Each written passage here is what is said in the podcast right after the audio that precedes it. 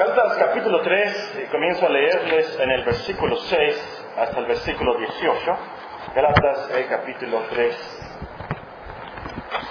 Así Abraham creyó a Dios y le fue contado por justicia.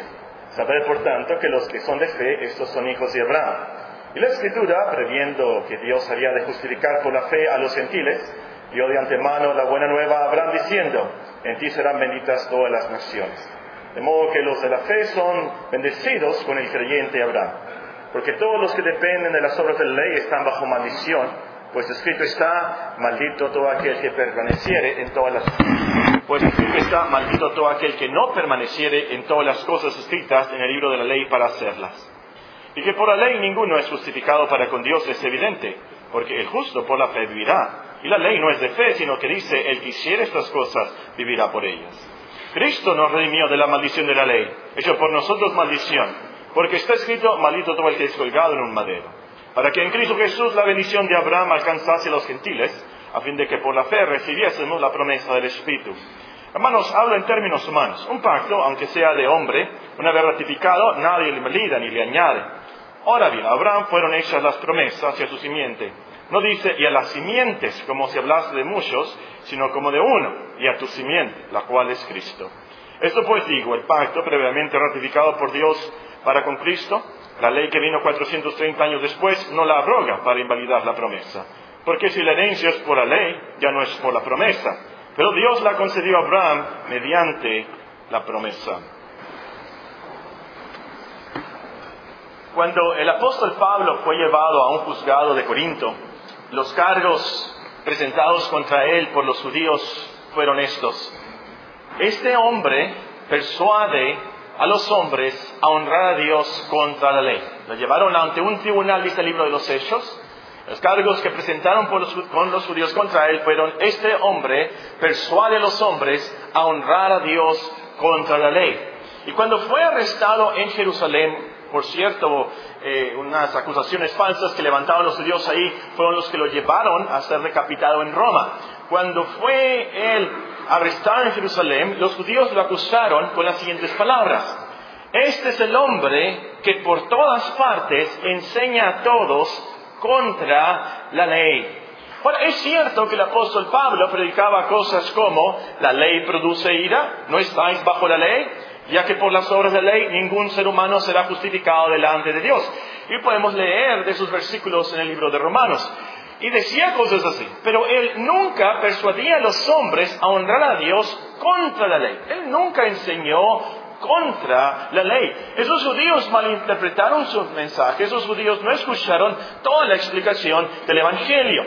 Y él sabía de esas actitudes de los judíos. Es por eso que en Romanos 7:7, si tienen sus Biblias, Siguiendo con nuestros estudios de Romanos, vamos a ver este pasaje. En Romanos 7:7 el apóstol pregunta, ¿la ley es pecado?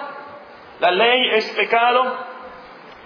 Y él contesta de ninguna manera, por supuesto que no, y da una explicación de su testimonio personal de eso, comprobando que la ley no es pecado, y concluye en el versículo 12, Romanos 7, 12, de manera que la ley a la verdad es santa, el mandamiento santo, justo y bueno. Siguiendo con nuestra serie de Romanos, esta tarde nos toca estudiar la segunda frase de este texto. Ya estudiamos la primera, pero esta tarde nos vamos a concentrar en la segunda frase de ese texto donde dice, y el mandamiento santo, justo y bueno. Y vamos a estudiar esta frase palabra por palabra. La comienza con la letra Y. Esta letra une la primera frase con la segunda frase del versículo. La ley a la verdad es santa y el mandamiento es santo, justo y bueno lo que dice en la primera parte se aplica a la segunda parte, es decir, la ley a la verdad es santa, también a la verdad el mandamiento es santo, justo y bueno.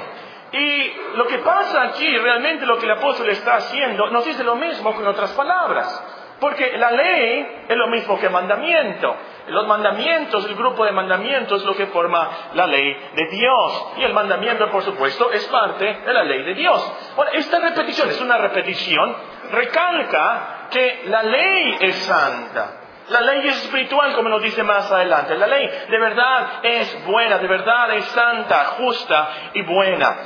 Y lo, dice dos veces para recalcarlo, lo repite. Niños, es como eh, cuando el sueño de Faraón, ¿se acuerdan el sueño de Faraón que, soñó de las vacas y soñó de las espigas? ¿Se acuerdan? Dos veces el mismo sueño y José al interpretarlo las explica son dos veces porque eso es una cosa muy cierta. Y aquí también nos encontramos, estas dos frases dicen lo mismo en lo último, pero lo repite, lo recalca porque nos está diciendo esto es, esto es verdad, esto es muy, muy, muy cierto. Ahora, en nuestro último estudio estudiamos ¿Por qué recalca tanto esto el apóstol? Así que vamos a seguir adelante, no vamos a ver todas las, las, lecciones que vimos el domingo pasado. ¿Por qué dice la verdad aquí el apóstol? ¿Quién iba a dudar? ¿Por qué dice, por qué lo repite tanto? Ya vimos eso el domingo pasado. Si no estuvo con usted, le recomiendo que escuche el sermón. la siguiente ah, palabra de nuestro texto es el mandamiento. El mandami y el mandamiento es santo, justo y bueno. Mandamiento es muy fácil, muy fácil de definir. Mandamiento es una orden, mandamiento es un mandato, valga la, redundancia. Y por supuesto eh, tiene que ver con alguien que nos manda. Y, aquí se trata de un gran mandamiento. Eh, no se trata de que un amigo de la escuela nos manda algo, no se trata de que nuestro jefe en el trabajo nos manda algo, no se trata de que un paletero en la calle, un desconocido nos manda algo. Por supuesto, es un gran mandamiento aquí porque es Dios que nos da esto, el mandamiento. Dios es el que nos manda, el que nos da la orden. Dios nuestro creador, Dios nuestro salvador es el que nos manda algo. El mandamiento aquí es de Dios. Ya vimos eso. Ahora, en estos versículos el apóstol se refiere al mandamiento no codiciarás. El versículo 7 él dice, ¿qué diremos pues? ¿La ley es pecado? En ninguna manera.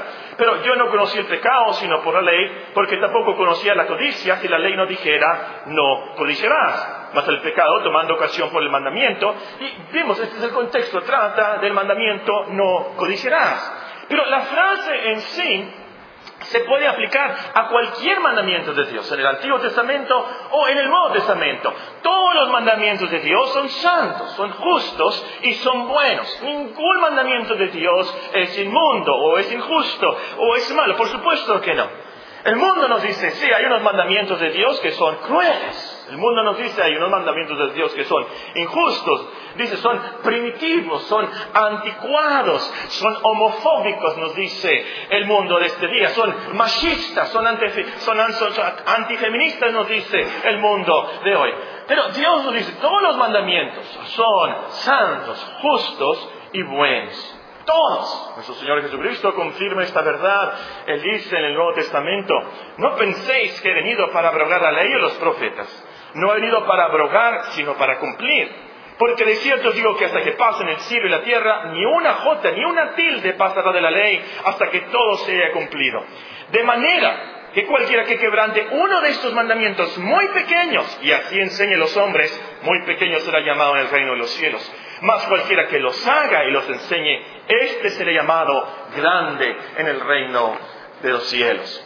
Ahora, la siguiente palabra en su texto es santo. Y al mandamiento santo, justo y bueno.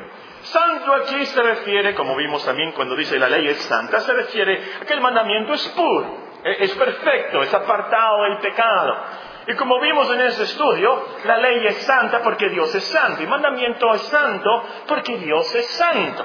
Y estoy de acuerdo yo con los teólogos que dicen que esto de la santidad de Dios, que Dios es santo, se refiere a la suma total de todos los atributos de Dios. Se refiere a todo el carácter de Dios.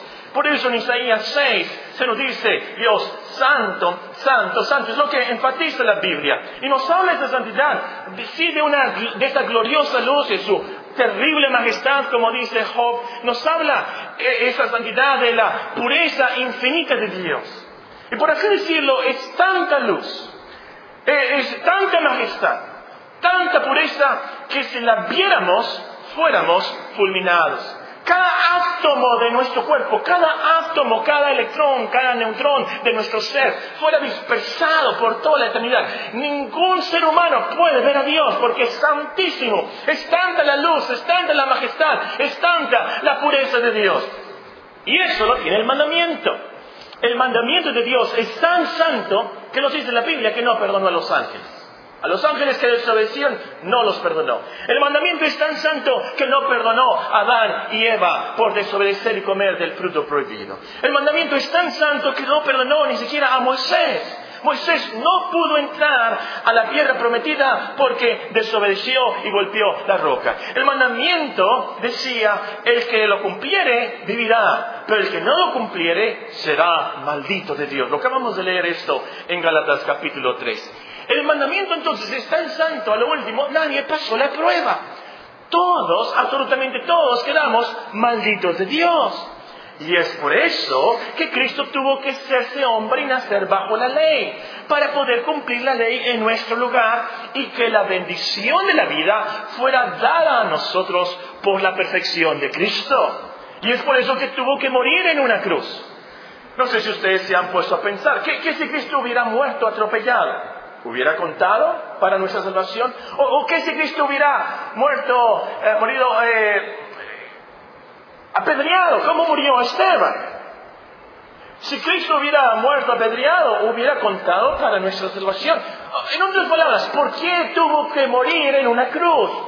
¿Qué si un soldado lo hubiera matado con una espada? Hubiera contado para nuestra salvación. No, no, no, no. Tenía que ser en una cruz tenía que ser colgado en un madero, porque la ley decía, maldito todo el que es colgado en un madero. Esa maldición que había declarado la ley tenía que ser de Cristo para que nosotros no la tuviéramos que sufrir, para que nosotros no fuéramos colgados en el infierno para siempre por la maldición de Dios. Y fíjense, el mandamiento es tan santo, tan santo, tan santo, que ni siquiera perdonó a Cristo cuando Él fue colgado en el madero, cuando Él tenía nuestros pecados, cuando Él fue hecho, cuando fue hecho pecado por nosotros. El mandamiento fue tan santo que lo hizo maldición, lo colgó y lo desamparó ahí.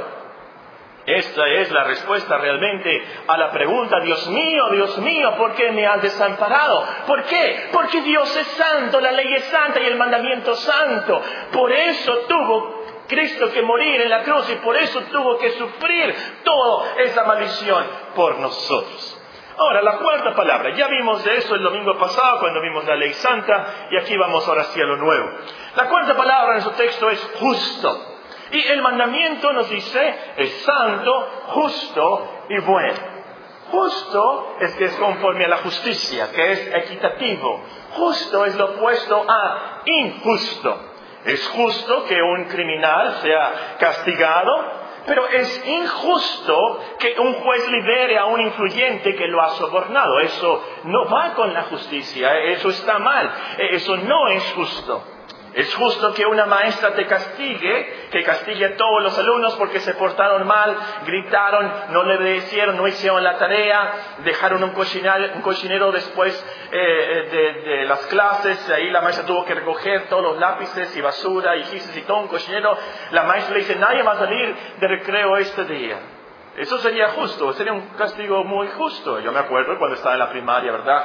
No, todo el día esperando la hora de recreo para jugar al carro. No sé si todavía se dice carro. En mis tiempos, en los tiempos de Billy también se decía a jugar al carro, ¿verdad? Con esa esponja Bueno, todo el día esperando era la hora de recreo y lo, más terrible era que la maestra le dijera no haber recreo ahora, pero era justo.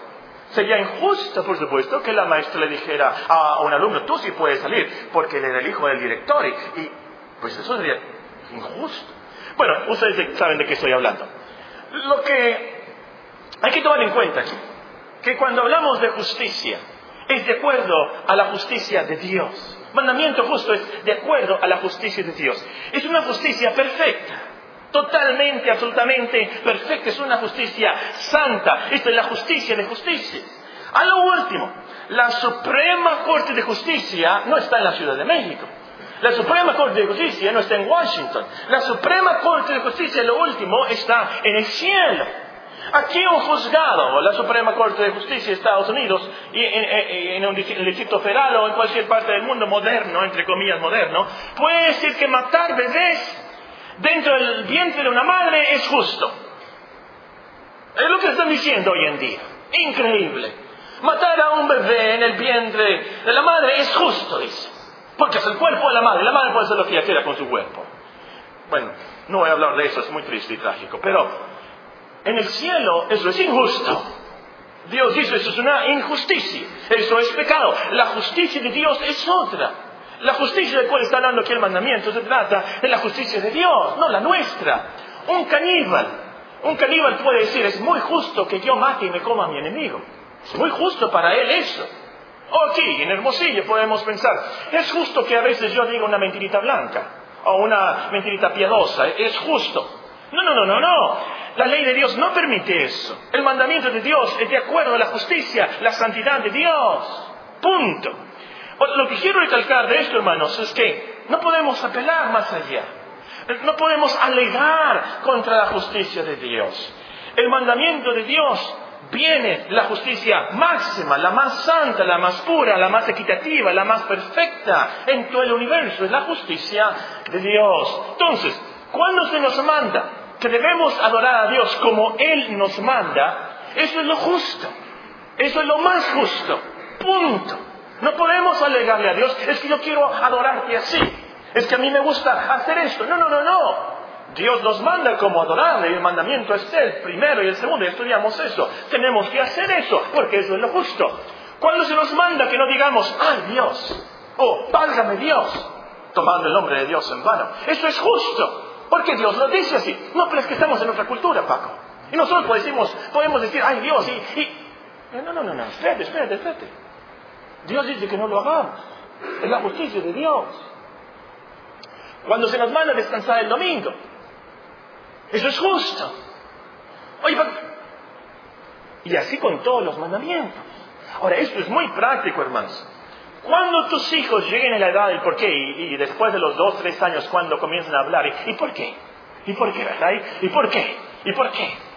Y luego se les pasa. Pero llegan a la juventud y empiezan otra vez. ¿Y por qué? Se están independizando. y eso es bueno, que empiecen a independizarse.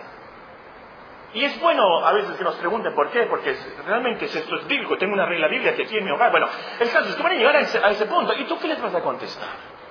¿Qué les puedes contestar? Esto es muy práctico.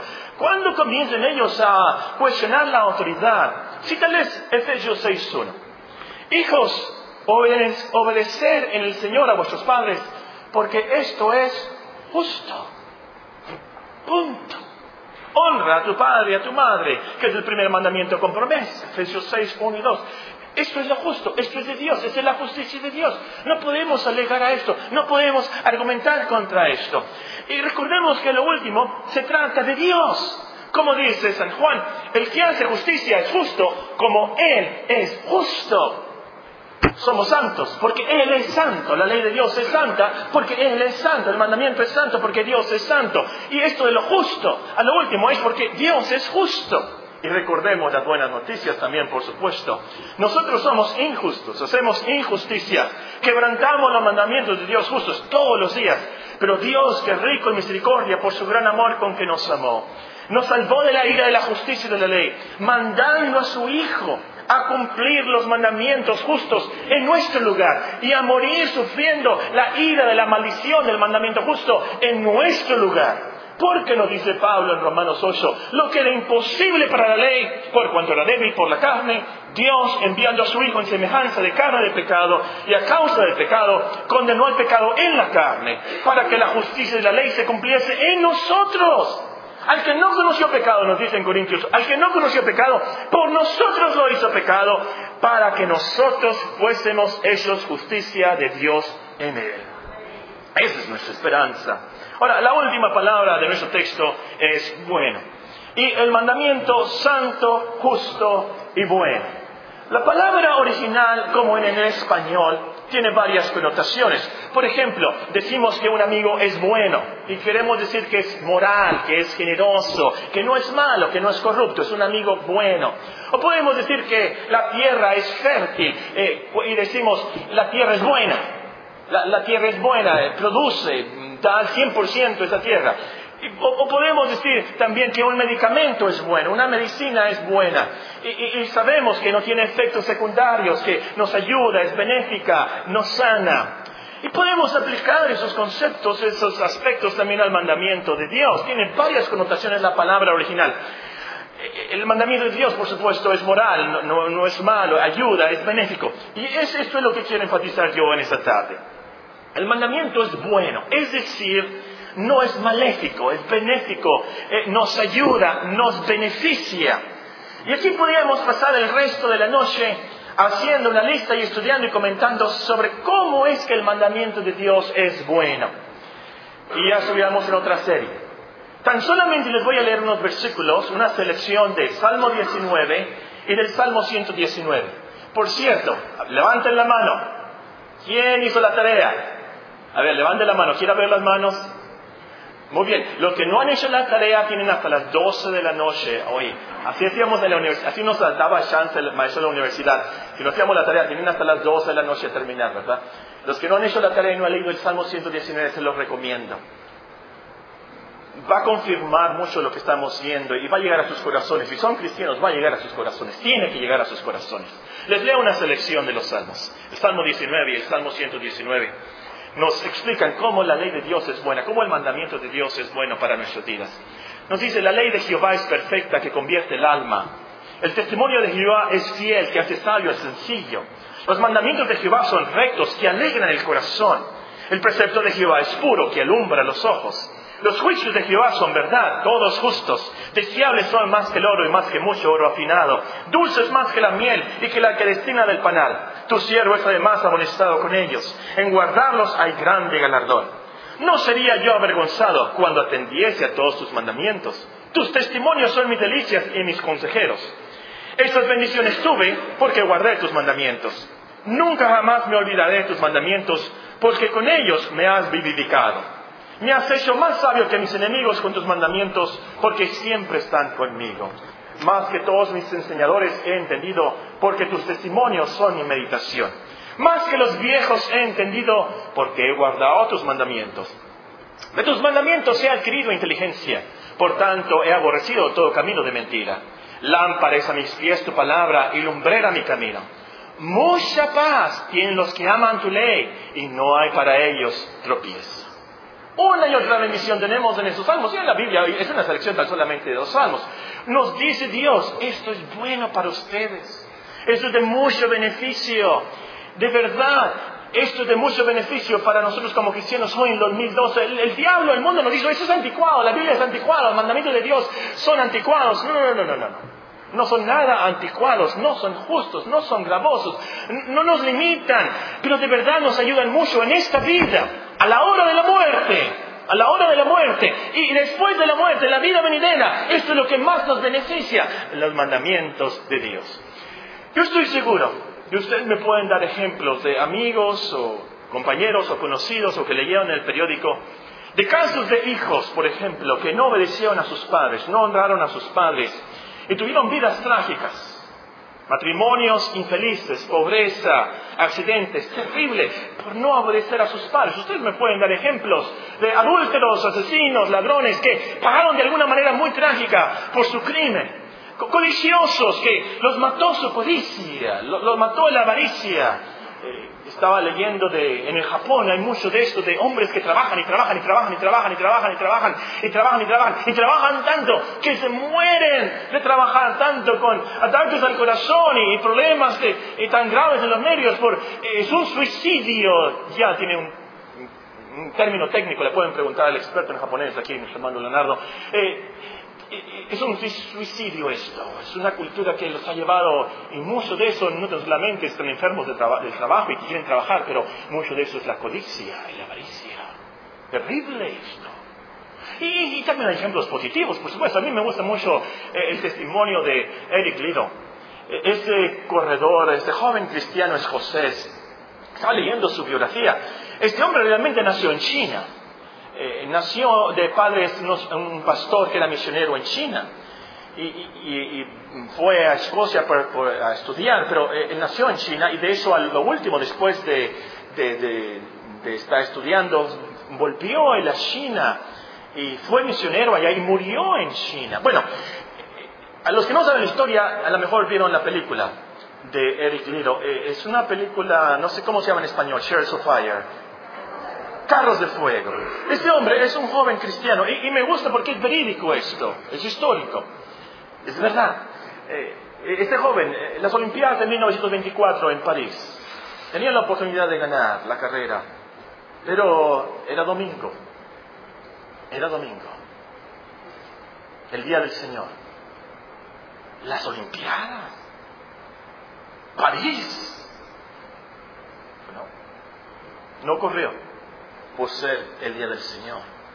En la película muestran como un americano está allí en las pistas, le, da un papelito y el papelito eh, dice un versículo. Mas ahora dicho Jehová, yo honraré a los que me honran. Y él ganó otra carrera que no era su especialidad. Un gran honor y es. El mandamiento es bueno. Al amonestar a nuestros hijos, al hablar con las personas, al exhortarlos, hay que también hablarles de lo positivo. ¿Sabes qué? Esto es bueno para ti. Te lo digo por tu bien. Esto es algo de Dios. Es algo justo, sí. Pero al último es lo más bueno para nuestras almas. Les pueden explicar a ellos, es que aunque no lo entiendes. Y yo no lo entiendo a veces. A veces no me gusta hacer estas cosas y les puedes decir a ellos, pero ¿sabes qué? Al final, el mandamiento de Dios siempre es bueno.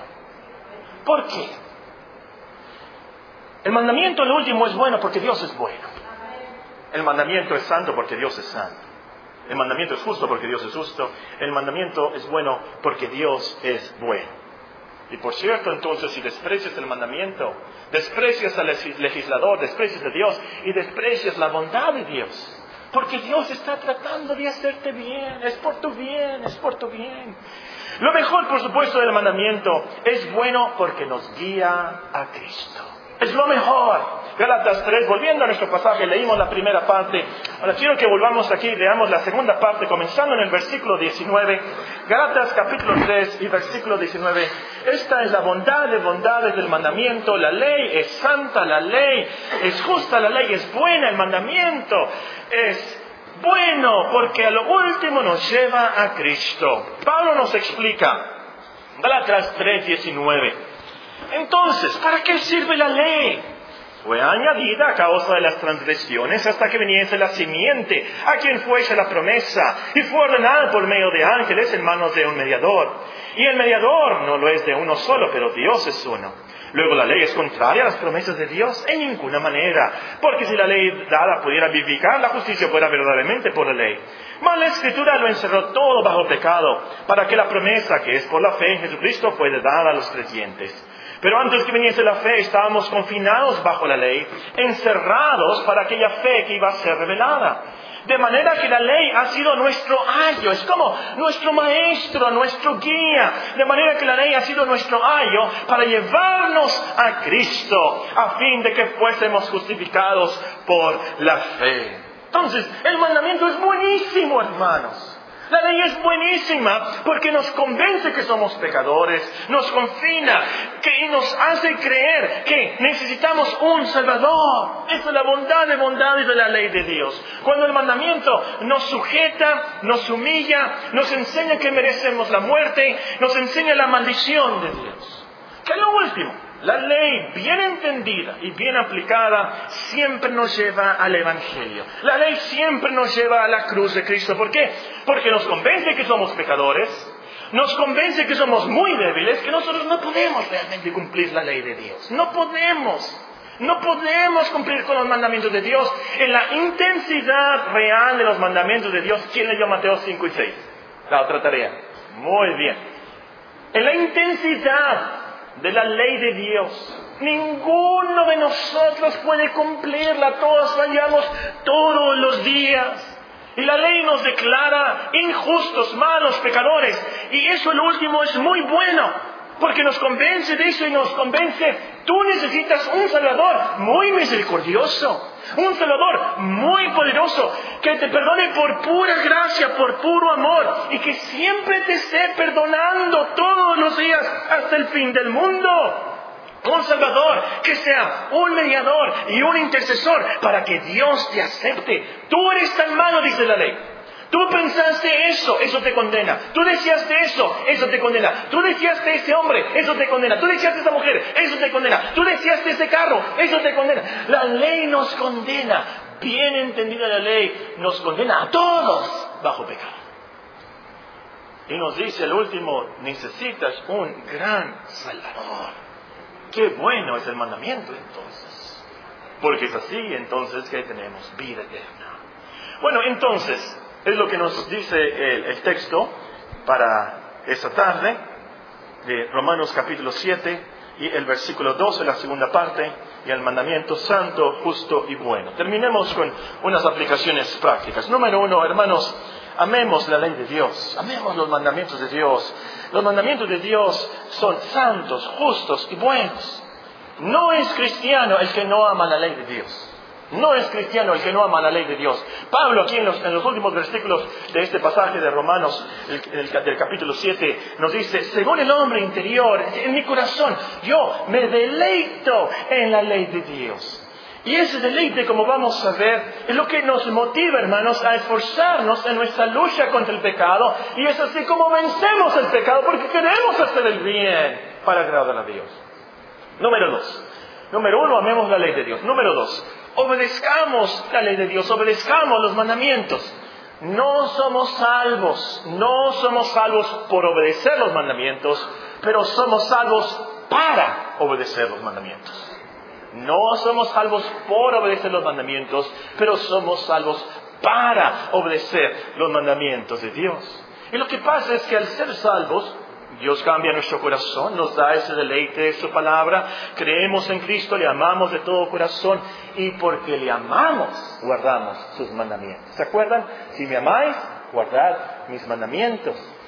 Y no son mandamientos de hombres, no son mandamientos cristianos de tradición, no son mandamientos que algún pastor ha hecho, que algún presidente de alguna universidad haya hecho.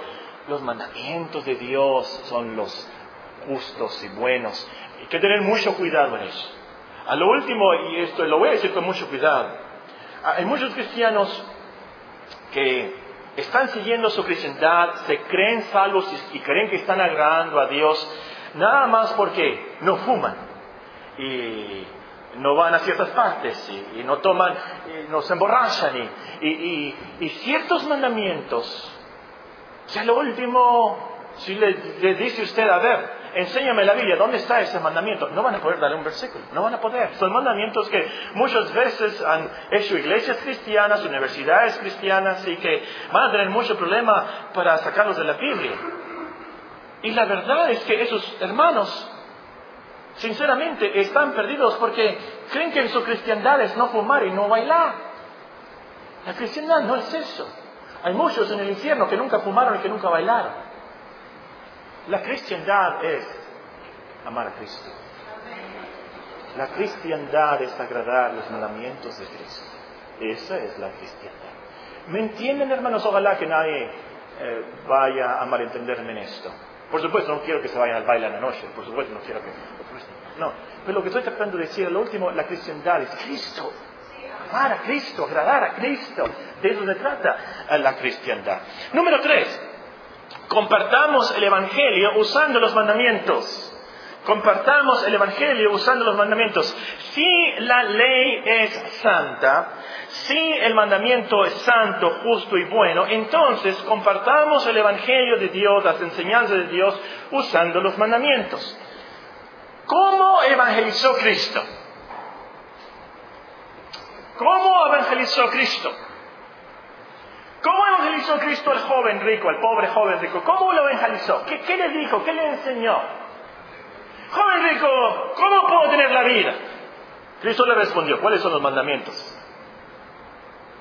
¿Por qué le dijo eso? La mujer samaritana. ¿Qué le dijo Cristo? Ve y trae a tu esposo. Ah, no, tengo esposo. Bien has dicho, no tengo esposo, porque tienes varios esposos. La confrontó con el mandamiento, no cometerás adulterio. Confrontó al joven rico con no codiciarás. ¿Qué hizo nuestro Señor Jesucristo entonces a lo último? Y de esto se trata el Evangelio.